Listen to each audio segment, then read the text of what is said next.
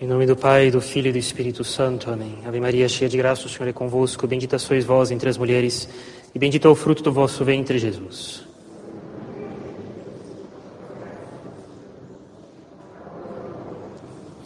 Podem sentar, por favor. Bem, caríssimos fiéis, hoje, no segundo domingo de Pentecostes, que acontece no que é chamada a oitava da festa de Corpus Christi, o Evangelho oferece para nós uma parábola na qual os padres da igreja viram com constância, com frequência, a figura da missa. Essa ceia preparada pelo pai de família, em que ele convida a todos a entrar nela. E alguns recusando, com certas desculpas. Eu comprei uma vila, uma propriedade eu comprei, eu, eu casei, comprei uma junta de bois e cada um dizia preciso me encarregar dessas coisas. E o pai de família ficou uma fera com isso, fica bastante indignado e obriga seus servos, seus escravos, a irem chamar pobres e, e pessoas doentes e, e, que, e abandonadas nas ruas para entrar. E os padres da igreja sempre viram nessa parábola a figura do povo judeu que recusava entrar na igreja, e por causa disso, Deus passou a chamar os pagãos, que viviam estrupiados e doentes com todos os seus vícios e pecados e erros, sem mandamentos, sem lei moral na prática e sem, sem doutrina correta, verdadeira, para entrarem na igreja, e somos nós. Né? Nós somos descendentes não de judeus, mas dos pagãos. Mas bem, a respeito da missa, às vezes é necessário retomar certos princípios fundamentais, porque princípios fundamentais são realmente fundamentais, eles são o fundamento da nossa vida espiritual. Quando se é padre e no apostolado se percebe que as pessoas que começam a frequentar, iniciam a frequentar um apostolado, ignoram a doutrina católica e que elas precisam de catecismo, e que isso é coisa séria e grave e não só coisas para crianças, e que isso tem consequências na vida espiritual delas, porque sem doutrina não existe vida de oração, nem vida moral, e, e, e se cometem muitos desvios por causa da ignorância. Quando um padre se dá conta disso, é necessário, com uma certa frequência, voltar aos princípios fundamentais, porque, por serem fundamentais, eles são frequentemente julgados como conhecidos, como adquiridos pelas pessoas e isso leva os padres ou os pais em relação aos filhos, professores em relação a alunos e, e, e coisas do gênero, a não retomarem princípios fundamentais. E eles, por esquecimento, acabam indo embora da mente das pessoas e é necessário, com uma certa frequência, com uma certa regularidade, voltar a explicar os princípios fundamentais, porque a repetição é a mãe dos estudantes. E nós gostaríamos de falar hoje sobre o preceito de ouvir missa, sobre o fundamento desse preceito e sobre os aspectos morais de ir ou não à missa. Pois bem, a obrigação de assistir à missa é uma obrigação que o ser humano tem de adorar a Deus. É para isso que o ser humano foi criado. E adorar a Deus não só como indivíduo privado, rezando o seu terço, no seu quarto, ou caminhando por aí, fazendo sua meditação no seu quarto, ou sozinho na igreja, mas também como membro da coletividade. O ser humano é, por natureza, um animal social. As formigas também, as abelhas também, mas a diferença das abelhas e das formigas, por exemplo, o homem é dotado de razão. Mas também, como outros animais, o ser humano é um animal social. Isso por natureza. Se nós temos ouvidos, é para ouvir alguém, sobretudo. Se não temos boca, é para falar para outras pessoas. O ser humano sozinho é incapaz de suprir as suas necessidades.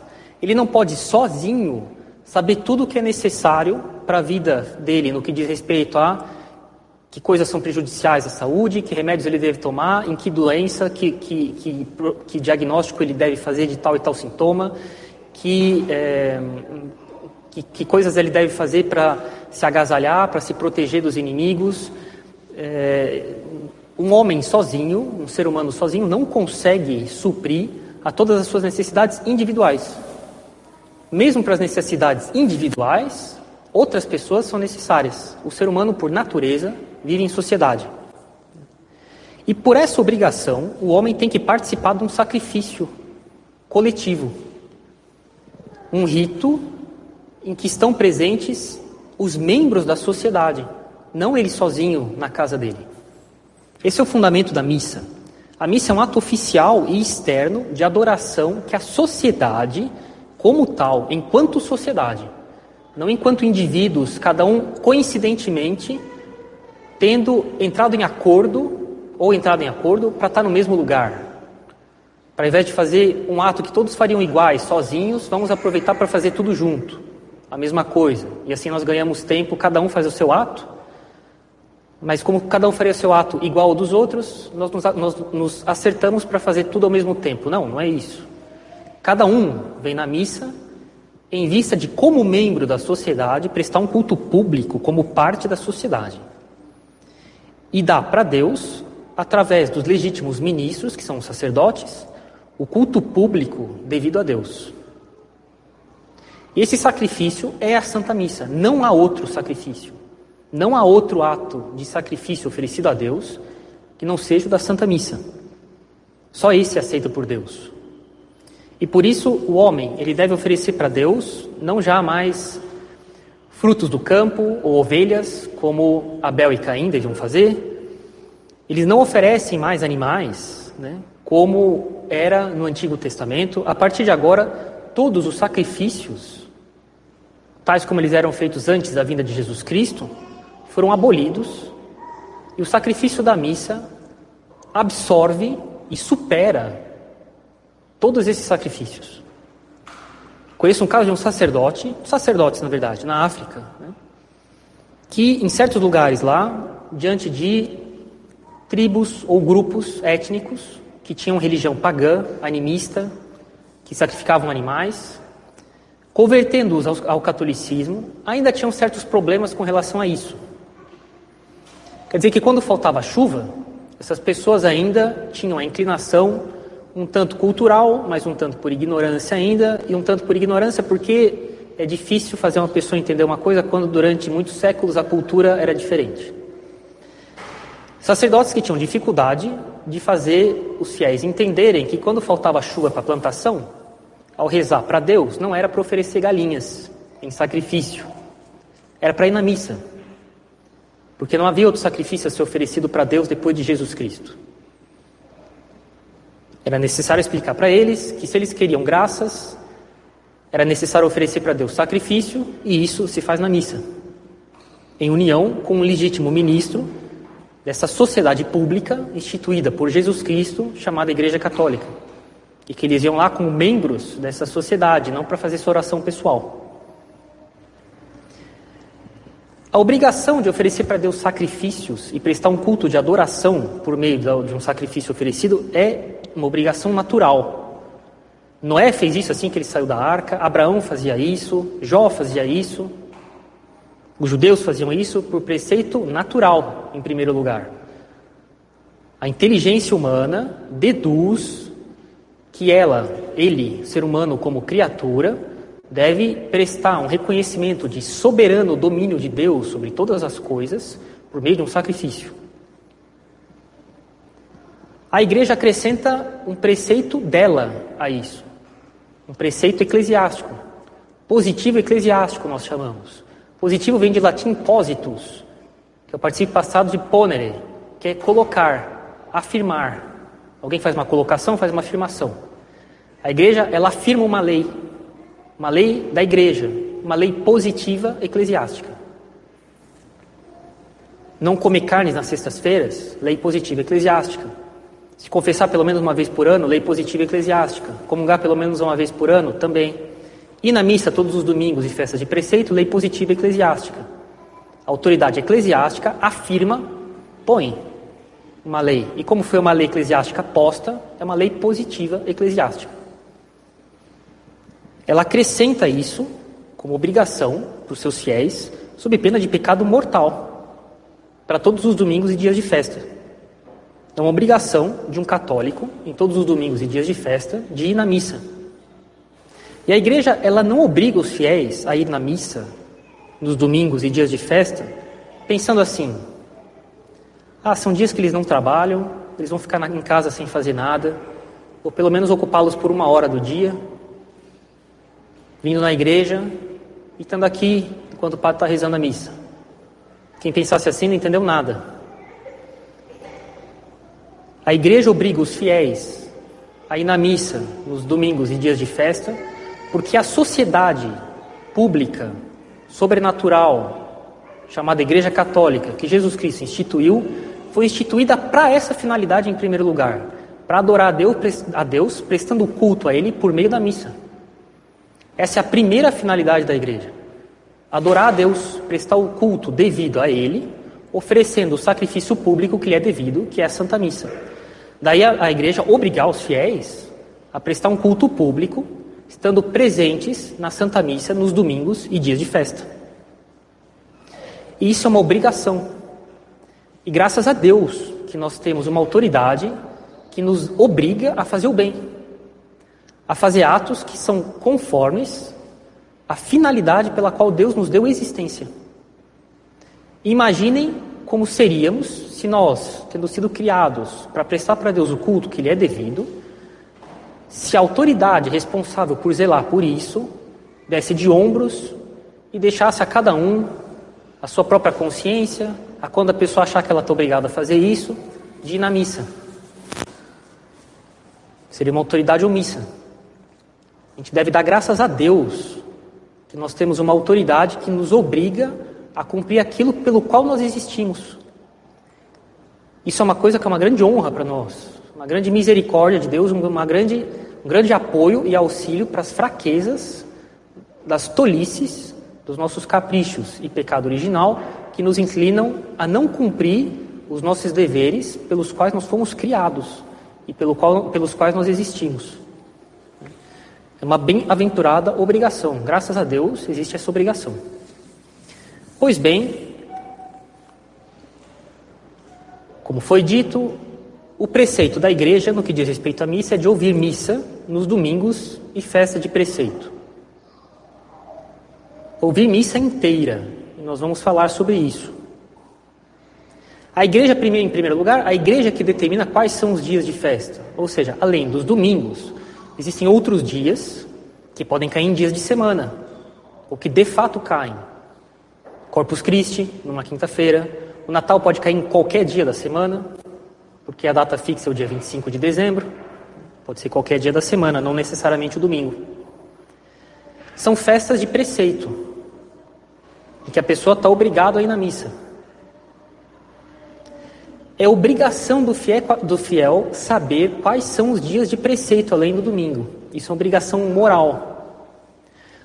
Um médico que não soubesse como é que ele deve examinar um paciente, ele, ele está em estado de pecado grave, por negligência séria em dever de Estado.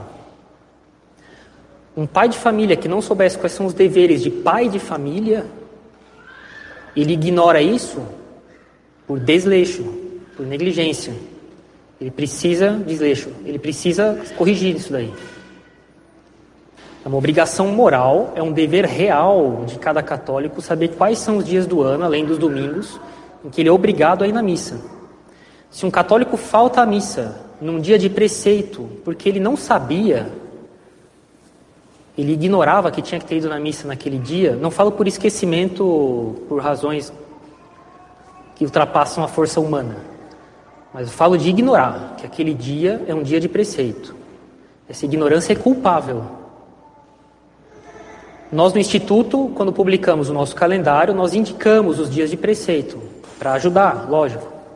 Mas é necessário saber de cor, com facilidade, porque isso diz respeito às nossas obrigações de Estado como católico. Igualmente é necessário saber dias que não são de preceito e que é comum talvez alguém pensar que é. Padre, dia 2 de novembro, fiéis defuntos, é, hoje é dia de preceito? Não, isso tem que saber disso daí. Quinta-feira Santa, Sexta-feira Santa, Sábado Santo, não é preceito. É muito bom ir na missa nesses dias. Bem, nem tem missa na Sexta-feira Santa. Mas é necessário saber que se você não vai, não tem pecado algum. Primeira sexta do mês, primeiro sábado do mês, não são preceito. E poderia talvez listar outros dias, Nossa Senhora Aparecida. É importante saber que não é preceito. Por quê? Porque é importante saber quando é que você não peca. Porque se você acha, se você acha que você tem que ir na missa naquele dia e você não vai, então você agiu com malícia. Então você agiu com malícia e pecou. Então é necessário saber quais dias não são dias de preceito. Apesar de serem dias que as pessoas costumam ir em grande quantidade, em grande afluência de pessoas. Mas é necessário saber que, bem, se eu não for, não tem pecado. É necessário, então, saber os dias de festa, isso é uma obrigação de todo católico. Na faculdade havia gente que perguntava para o professor se podia fazer prova com consulta. Pode ser que ele deixe, tudo bem. Mas tinha professor que não deixava. E falava: quando você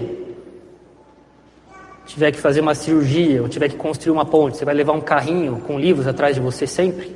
Tem que saber as equações ou os procedimentos de cor, lógico. É o mínimo que se espera de um profissional recém-formado. Né?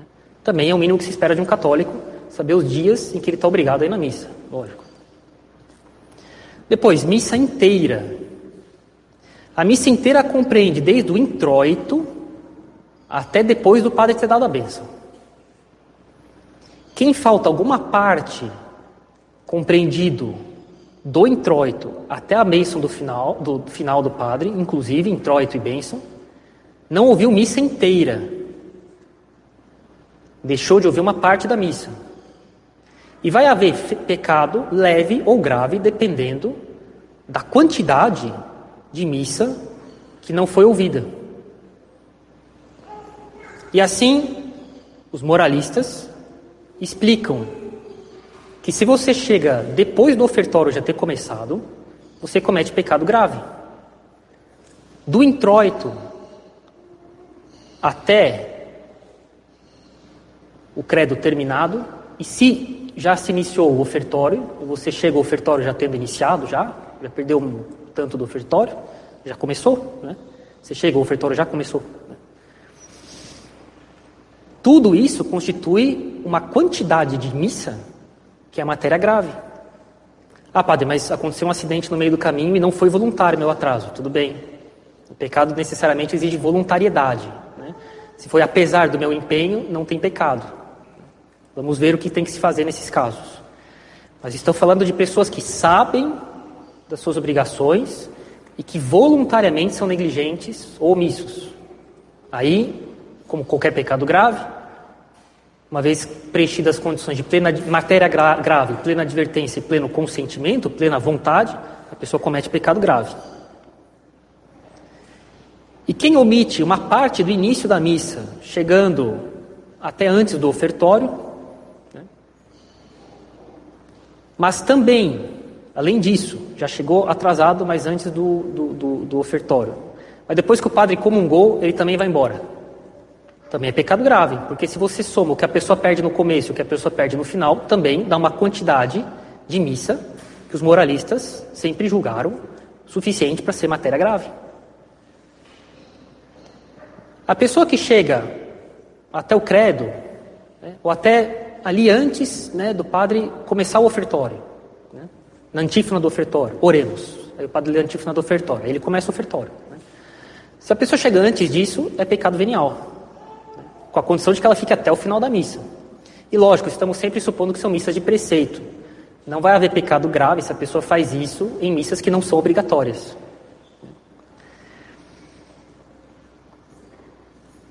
Pois bem, se a pessoa chega depois do ofertório, ela vai ter então que completar o que faltou de missa a ser ouvido. Ela precisa em outra missa. Ela precisa em outra missa completar o que faltou. Quer dizer que se a pessoa chegou, vamos dizer, no Sanctus e fica até o final da missa, Se existe uma outra missa ainda naquele dia que ela possa ir, ela tem que ir nessa missa e assistir do começo até o Santos, depois ela pode ir embora. E somando o que ela assistiu, ela assistiu missa inteira nos domingos. A condição é que, numa mesma vez em que ela está na igreja, tenha a consagração e a comunhão do Padre na mesma vez que ela está presente. Se a pessoa chega depois da consagração, no Pai Nosso, por exemplo, ela não pode, na outra missa que ela vai no mesmo dia, ficar até a consagração e até o Pai Nosso depois ir embora. Ela tem que, numa vez que ela vai na missa, compreender simultaneamente consagração e comunhão do padre. Ah, padre, não tem outra missa no dia. Então não tem. Paciência, ninguém está obrigado a fazer o impossível. Se era aquela única missa que tinha para assistir e não foi possível, não é possível em outra, então é o que tem. Paciência. Mas por isso, algumas coisas que é importante notar. Bem, questão de ir no banheiro, lógico. Precisa ir no banheiro, vá no banheiro.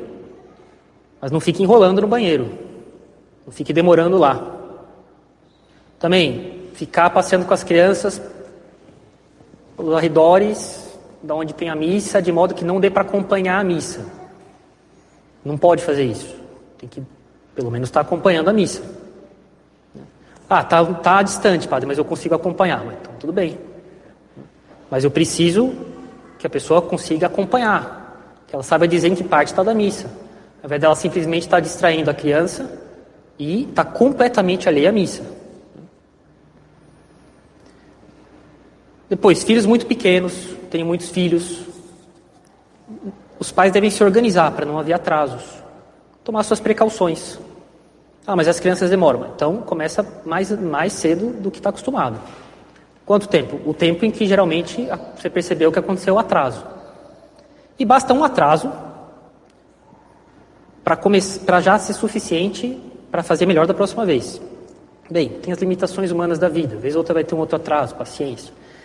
Mas eu costumo dizer que quando num aeroporto, ou enfim, na, na aviação, existe um acidente de avião, Existe uma investigação que vai até os mínimos detalhes de tudo o que aconteceu de errado, é emitido um protocolo para as empresas aéreas e aeroportos do mundo inteiro para aquilo nunca mais acontecer. Para que sejam tomadas precauções para que aqueles defeitos que levaram ao acidente nunca mais aconteçam em lugar nenhum do mundo. Essas coisas são, mais, são, são inspiradoras de exemplos, são exemplos inspiradores para o nosso comportamento. Primeira vez que um rapaz bebe alguma coisa e fica embriagado, nós podemos dar um desconto, que ele não sabia qual era o limite dele. Mas a partir dessa primeira vez, ele sabe que pelo menos até lá ele não pode chegar na próxima vez. Aí a gente vai ser um pouco mais severo se ele fizer de novo. Mesma coisa com relação a atrasos. Uma vez que eu percebi que tal e tal coisa levam a atrasos, eu tomo minhas precauções para que a coisa seja melhor da próxima vez. Atrasos inesperados. Aconteceu um acidente no meio do caminho, alguém passou mal, vindo para cá, paciência, tudo bem. Né? Não existe pecado em coisas que ultrapassam a nossa vontade e o nosso domínio. Né? Então, como eu disse, né, se não há outra missa depois que eu possa completar o que ficou faltando, paciência. Ou até teria, mas há um motivo justo para eu não ir nela, que me dispense de completar. Então, estou dispensado.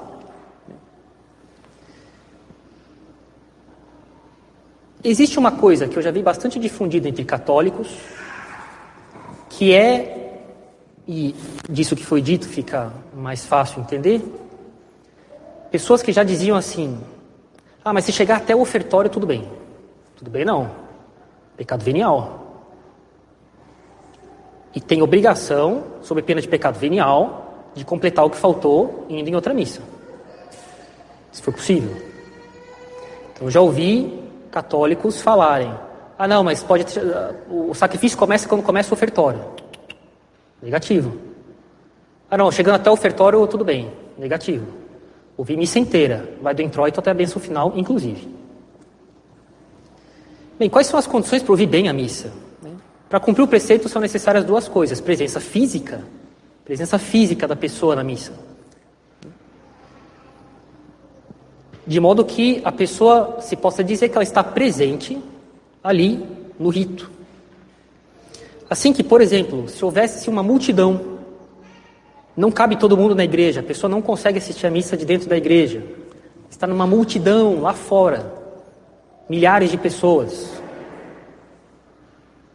Ora, ela cumpre o preceito. Ela faz parte ali, fisicamente, dessa coletividade que está prestando a Deus o culto que lhe é devido pela missa. De modo que, estando ali junto com todo mundo, eles sabem que parte da missa está. Agora o Kiri, agora o Glória, agora a Epístola, agora o Evangelho, o Padre está fazendo sermão, agora o cânon, consagração, Pai Nosso, comunhão do Padre. A pessoa consegue acompanhar a missa. Ah, mas eu não consigo ver o Padre lá na frente, mas você sabe que parte da missa está. Tudo bem, isso, isso, isso, isso basta. Imaginem nessas grandes catedrais medievais em que a pessoa, por uma grande multidão, ficava atrás daquelas colunas enormes, não conseguia ver nada. Óbvio que ela cumpre o preceito. Elas sabem que parte da missa está. Ela está com todo mundo.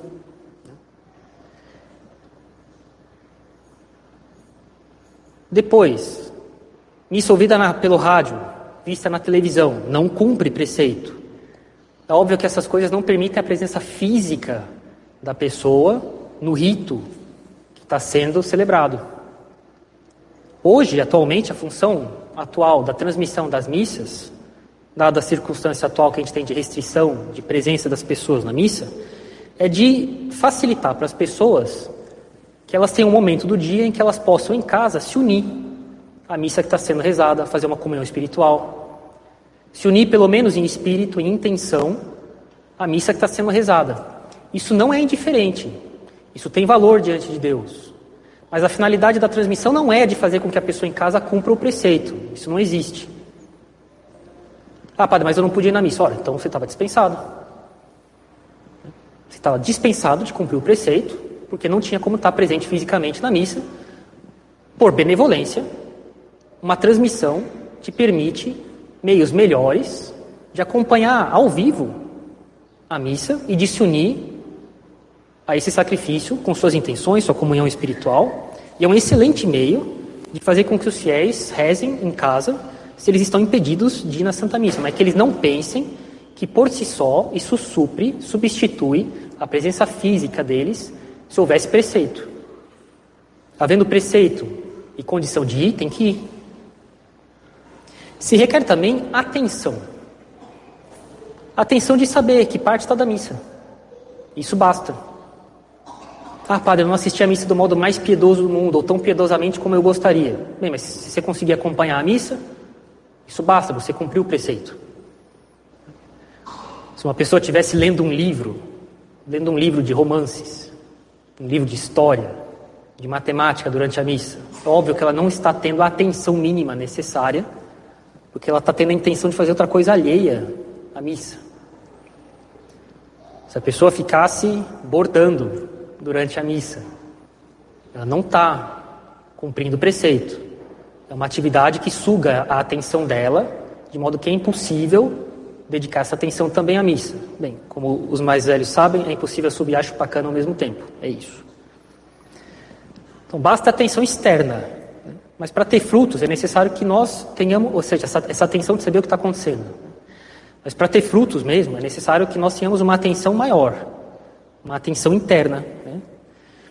uma, uma verdadeira uma verdadeira convergência nossa, dos nossos sentidos, para aquilo que está sendo feito, de modo que eu possa me unir ao sacrifício na intenção mesmo, de, de tirar frutos.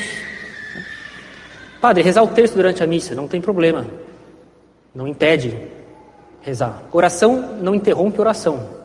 Isso é um princípio importante em teologia moral. Oração não interrompe oração. É perfeitamente compatível com a missa rezar o terço. Padre, eu fico na fila da confissão. Cumpre o preceito. A igreja sempre disse que os fiéis que estão na fila de confissão também cumprem o preceito. Inclusive, é possível, na fila de confissão, saber em que parte da missa está. Isso basta.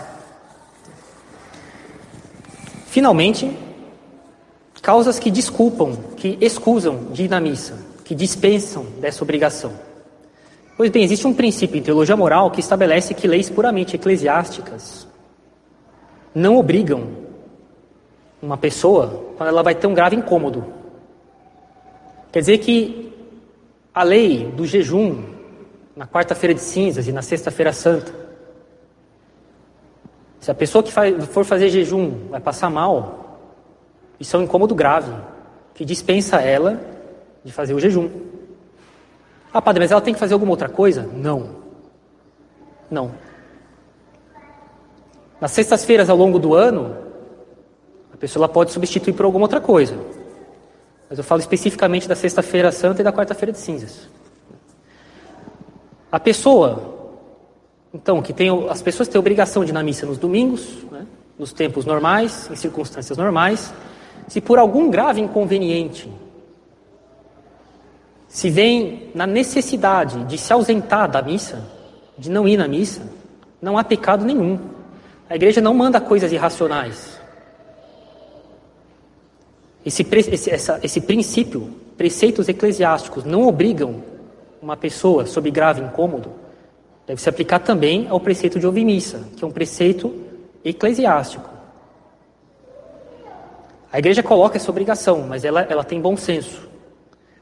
Então, por exemplo, a pessoa está doente, ou ela já se curou, mas ainda está em época de convalescência, ela tem que ficar em repouso, não pode ficar saindo de casa. Ou ela até está bem em casa, mas se ela for para a igreja, dadas as circunstâncias daqui, pessoas, o ambiente, a atmosfera, o ar, enfim, depende de cada lugar. Ela for passar mal na igreja, ela está dispensada, mesmo se ela fica bem em casa. E se ela sabe que indo na missa ela vai passar mal lá, ela está dispensada. Não é normal uma pessoa que está de cama, por exemplo, que é mesmo incapaz de se levantar, que às vezes o olho arde, a pessoa não consegue ler, não consegue olhar para a luz. Não é normal essa pessoa achar que porque ela não está indo na missa que ela está pecando. Isso não é uma consciência bem formada. É compreensível que a pessoa fique doída, que ela não pode ir na missa que ela gostaria de ir. Mas isso é diferente de achar que está pecando. Como é que eu sei, padre, que eu estou doente o suficiente para não ir na missa? Seguindo o critério dos médicos. Lógico, são eles que são competentes para dizer se uma doença exige repouso ou não, se é infecciosa ou não. Os padres bem formados vão seguir o parecer do médico, lógico. O médico estudou para isso. O padre não. Então, quem tem bom senso segue o parecer de quem é competente nessas áreas. Pois, minha casa é muito distante do lugar que tem missa, padre. Dá mais de uma hora e tantinho de caminhada. Não tenho carro, nem tenho dinheiro para ônibus. Está dispensado. Ah, padre, eu tenho carro, posso ir de ônibus, mas dá também mais de uma hora, uma hora e quinze. Está dispensado. Ah, padre, eu venho. Ótimo. Exorto a fazer isso. Mas se porventura não vier, não é para achar que está pecando. Ao mesmo tempo, é importante lembrar que vida espiritual não tira férias. E começar a não fazer esforço para ir na missa, mesmo se isso é um pouco mais de uma hora, uma hora e pouquinho, né? Não é normal. Eu já vi gente que fazia longas viagens para ir para casamentos no sábado e depois não voltava dizendo que ah, mas era domingo, é domingo, mas eu estou muito, muito, muito, é muito distante, então não estou obrigado. Quer dizer que para ir para festa de casamento tem vontade, mas para ir para missa não, tem um problema aí. Tem um problema aí. A ser visto caso a caso. Mas é importante ter um faro para mau espírito que afasta a gente de Deus. Isso não acaba bem. Depois, costume. Havia antigamente o costume de viúvas passarem um tempo do luto sem ir na missa. Hoje em dia isso não existe mais. Então não é mais o costume. Mas onde era o costume, essas pessoas estavam dispensadas. Pessoas que noivavam, as moças, no dia que o padre ia anunciar o noivado na igreja, havia o costume delas não irem na missa. Uma questão de né, costume. Estava dispensado também. Depois, por causa de trabalho, então, bombeiros que têm que estar de plantão, médicos, enfermeiros, seguranças, no domingo. Eles são dispensados de ir na missa. Inclusive, se eles têm que estar lá no posto de trabalho deles e vêm na missa, eles pecam. Mas sem dúvida nenhuma. Se isso impossibilita cumprir o dever deles, está errado isso aí. A igreja não manda nada contrário ao bom senso. Um médico que deixasse os seus pacientes de lado, sendo a escala de plantão dele no domingo, para vir na missa, não faria bem, mas isso é óbvio. Né? Então, quando se está impossibilitado de ir na missa, é normal que a pessoa fique triste. Poxa vida, queria tanto ir na missa, infelizmente não vou poder ir. Mas daí achar que ela está pecando, isso não pode. É necessário ter a consciência reta nessas coisas, bem formada. Consciência mal formada não leva ninguém para o céu. Achar que a pessoa está pecando, a pessoa achar que ela está pecando porque ela não consegue nem levantar da cama, tão doente ela está, por exemplo. Ela acha que ela não, não vindo na missa, ela está pecando, isso está errado isso aí. Isso não ajuda ninguém a se salvar, esse tipo de consciência. Pessoas que têm trabalho em que o dono obriga a trabalhar no domingo, senão é demitido e precisa do trabalho. Elas também estão dispensadas. E a culpa cai sobre o dono do, do estabelecimento, sobre o chefe, que vai responder a Deus por não deixar o funcionário, sob pena de demissão, ir na missa. Depois, a caridade. Eu preciso cuidar de um doente, uma pessoa em casa, acamada, tem Alzheimer, ela está doente. Um bebê que não pode ser deixado sozinho, não tem ninguém mais para cuidar e não dá para levar na missa, está dispensado, sem dor de consciência por causa dessas coisas. Reze em casa, santifique o domingo em casa, mas sem dor de consciência por causa disso. É necessário também lembrar o seguinte: aí, dizer ou fazer coisas de modo a que os outros achem que eles têm obrigação de ir na missa quando não têm, isso não é correto. Quero dizer que se existe, por exemplo, um bispo de uma diocese que diz que em certas circunstâncias as pessoas não estão obrigadas ao preceito, e tem gente que fica fazendo pressão sobre os outros, dizendo que não, tem que ir na missa, essa pessoa age mal. Ela força os outros a achar que não indo na missa elas estão pecando. Isso cria consciências errôneas, que vão achar que se não forem na missa estão pecando, e se elas não forem, elas vão pecar de fato, porque elas vão ter malícia. Elas não vão fazer uma coisa que elas acham que elas têm obrigação de fazer, sob pena de pecado grave. De fato não tem, mas elas acham que tem, por culpa sua, que ficou dizendo que a autoridade não tinha poder de dispensar, é lógico que tem, se ela não tem poder para isso, para que, que ela governa? Isso não se faz. Não se fica dizendo para os outros que eles têm obrigação de ir na missa quando não tem.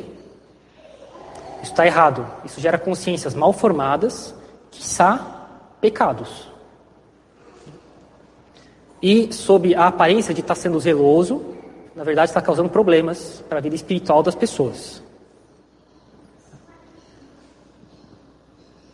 Bem, isso serve para nós termos uma ideia do que é a obrigação de na missa no domingo, né? mas de maneira clara, né, os padres eles sempre vão exortar os fiéis né, a fazerem mais do que obrigação. Quem anda sempre no limite, uma hora vai para além do limite. Quantas vezes nós vimos aqui no começo, quando não era possível que muita gente viesse por causa dos decretos na missa, no domingo, as, as inscrições foram distribuídas ao longo da semana. E as pessoas conseguiam vir no dia de semana que elas tinham se inscrito. Quer dizer que, vez ou outra, se nós queremos, é possível vir na missa na semana também. Ah, padre, não consigo vir todo dia, mas um dia ou dois eu consigo vir. Venha. Se não vier, não vai estar pecando. Não é matéria de pecado. Mas é bom vir na missa. Uma vez ou outra na semana, se é possível. É compreensível que uma mãe, um pai de família não possam. Pessoas que talvez trabalhem de manhã, estudem de noite, não conseguem vir na missa nem de manhã nem de noite. Mas um dia que, quem sabe, tem uma folga, ou um dia que, quem sabe, vai começar mais tarde o trabalho ou a aula, pode vir, se for possível. Né? Por consideração a Deus, porque é oferecendo sacrifícios a Deus que nós obtemos graças, e o único sacrifício que existe é o da missa, hoje em dia. E que nós saibamos aproveitar bem a missa, Porque, como nós já vimos em tempos atuais, um dia pode ser que não tenha missa. Um dia pode ser que não dê para ir, por limitação que ultrapassa a minha vontade, limitação de autoridade, que tem direito de fazer. Pode ser que eu não possa vir, ou quando eu quiser vir, não tenha. E aí, bem, eu vou me arrepender, vou me lembrar das vezes que eu podia ter vindo e não vim. Uma missa bem assistida em vida fornece bem mais graças para depois que a gente morre do que oferecidas por nós depois que a gente morreu. E a missa é um tesouro que não deve ser desprezado. Se nós chegamos no caos litúrgico que nós temos hoje em dia, é, sob um certo aspecto mais real, uma punição de Deus por causa do pouco caso que as pessoas faziam da missa décadas atrás. E agora a missa é tratada igual pano velho no chão. Porque as pessoas lá atrás tinham missa em abundância, um rito impecável, e elas faziam pouco caso disso. E agora a gente paga as consequências disso. Ele deu, Deus ele dá para nós na medida dos nossos desejos. E se a gente deseja ir na missa e aproveita quando tem, Deus abençoa a gente. Em nome do Pai, do Filho e do Espírito Santo. Amém.